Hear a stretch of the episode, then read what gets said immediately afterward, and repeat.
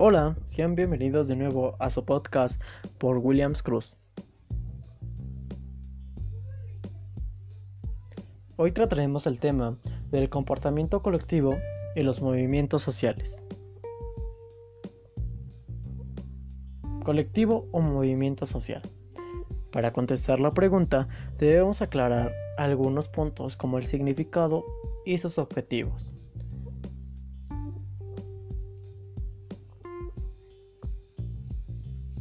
Un colectivo es un grupo de personas, así como entidades, que comparten una serie de objetivos, problemas o intereses, los cuales están motivados por el logro de un determinado objetivo común. Este también puede hacer referencia a un grupo de personas o entidades que presentan una serie de características similares,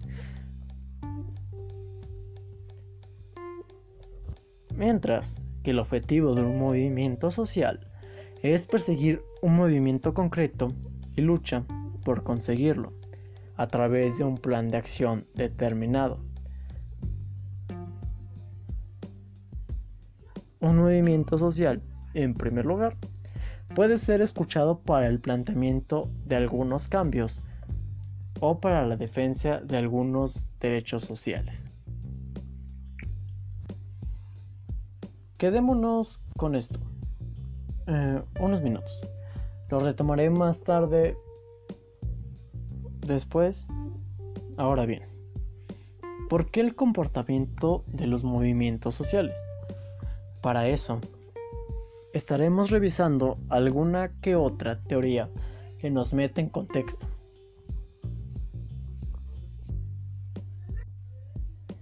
Una de ellas dice que los movimientos sociales tienen sus fundamentos entre las personas que se sienten privadas de algunos bienes o recursos. Según este enfoque, las personas que carecen de algún servicio o comodidad tienen más probabilidades de organizar un movimiento social para mejorar o defender sus condiciones.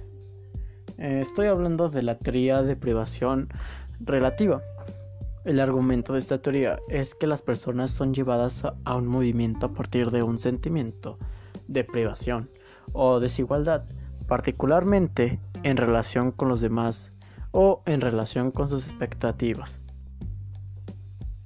En la primera visión, los participantes ven a otros que tienen más poder, recursos económicos o estatus, y por lo tanto por lo tanto tratan de adquirir estas mismas cosas por ellos mismos. En la segunda opinión, las personas son más propensas a rebelarse cuando una situación de mejora constante, especialmente una economía, en mejora, se detiene y da un giro para peor. Eh, hay dos problemas importantes con esta teoría. En primer lugar, Dado que la mayoría de la gente se siente privada en un nivel u otro, casi todo el tiempo, la teoría tiene dificultades para explicar por qué los grupos que forman los movimientos sociales lo hacen, cuando otras personas también son privadas. Segundo, el razonamiento detrás de esta teoría es circular. A menudo, la única evidencia de privación es el movimiento social. Si se afirma que la privación es la causa, pero la única evidencia de esto es el movimiento, el razonamiento es circular.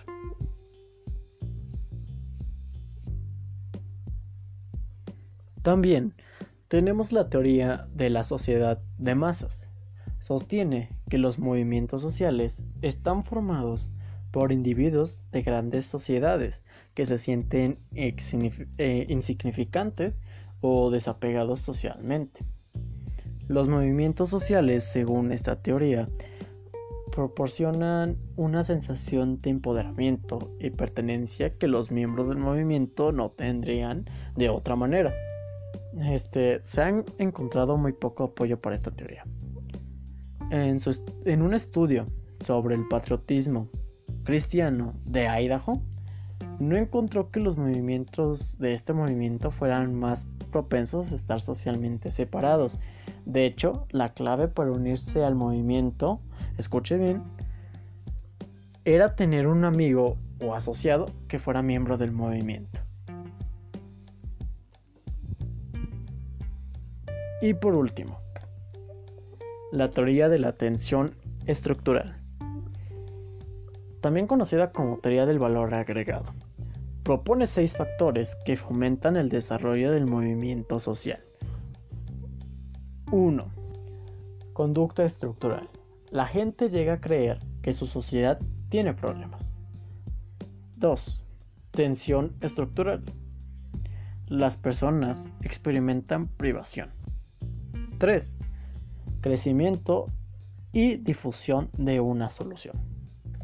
Se, se, propone una solución a los problemas más que, las más que las personas experimentan y se extiende. 4. Factores desencadenantes. El descontento generalmente requiere una o un catalizador, a menudo un evento específico para convertirlo en un movimiento social. 5. Falta de control social. La entidad que se va a cambiar debe estar al menos algo abierta al cambio. Si el movimiento social es reprimido rápido y poderosamente, puede que nunca se materialice. 6. Movilización. Este es el componente organizador y activo real del movimiento. La gente hace lo que hay que hacer. La teoría también está sujeta al razonamiento circular, ya que incorpora, al menos en parte, la, teoría de la privación y se basa en ella, y la tensión social estructural para la motivación subyacente del activismo del movimiento social.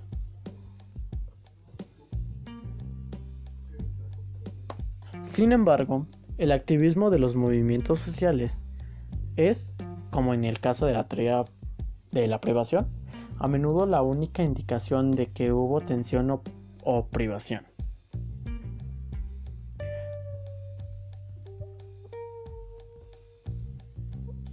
Ya que checamos esto, nos puede estar quedando más claro cuál es la diferencia entre un colectivo y un movimiento social y que para mí son conceptos que comparten eh, ideas similares, mas no objetivos iguales. ¿A qué voy? Vemos que la movilización surge como consecuencia de una fatiga general causada por un problema de inquietud general, lo que permite em, una fase inicial que podríamos llamar diagnóstico.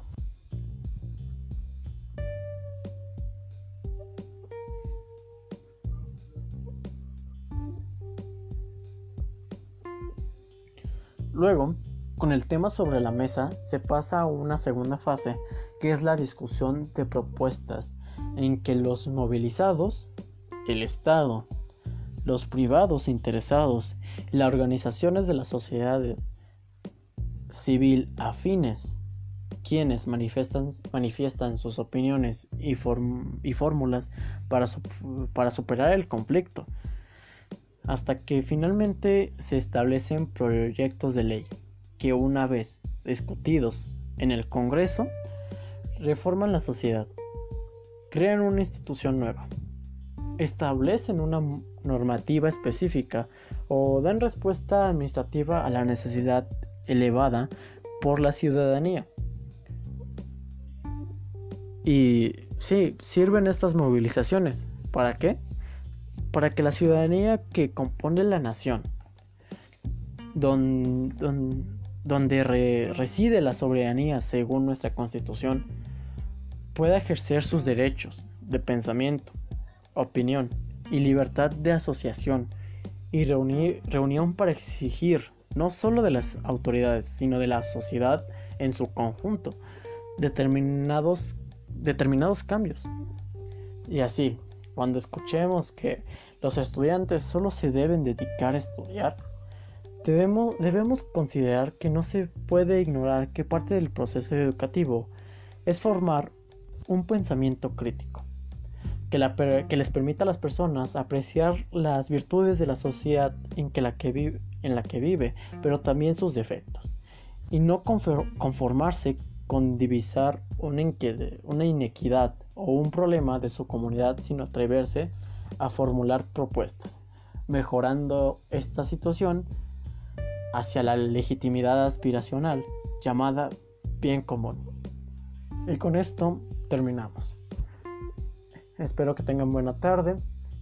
Hasta luego.